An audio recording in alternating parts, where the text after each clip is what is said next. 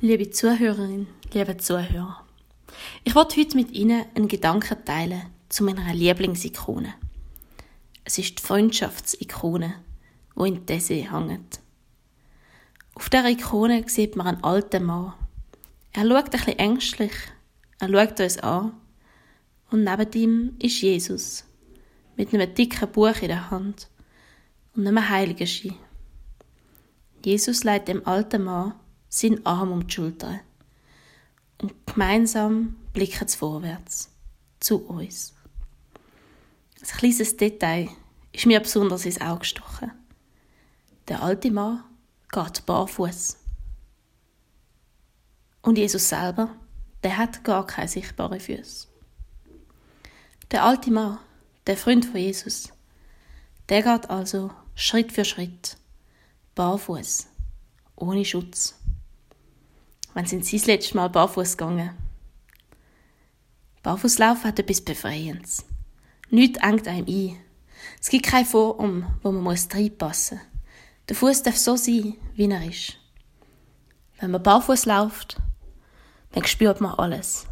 Das weiche Gras, der feuchte, moosige Waldboden, der Sand am Strand. Das Paradies könnte man meinen.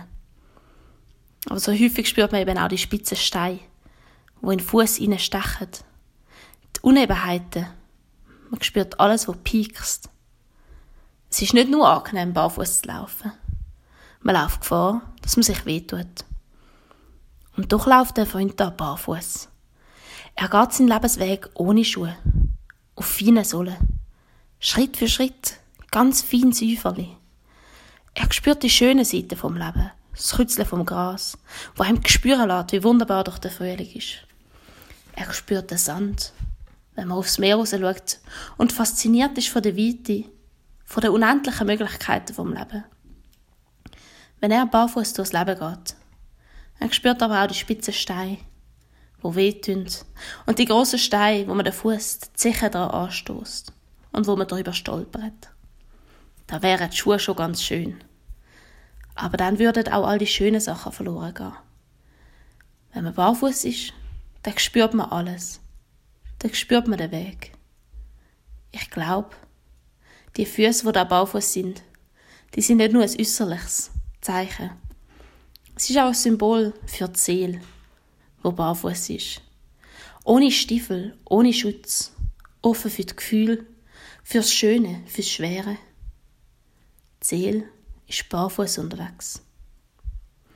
Und vielleicht wird es auch uns hin und wieder gut tun, der Seele den Stiefel abzuziehen, mal wieder barfuß zu gehen, mal wieder zu spüren, das Gefühl zuzulassen und fühlen, was unser Lebensweg so bringt.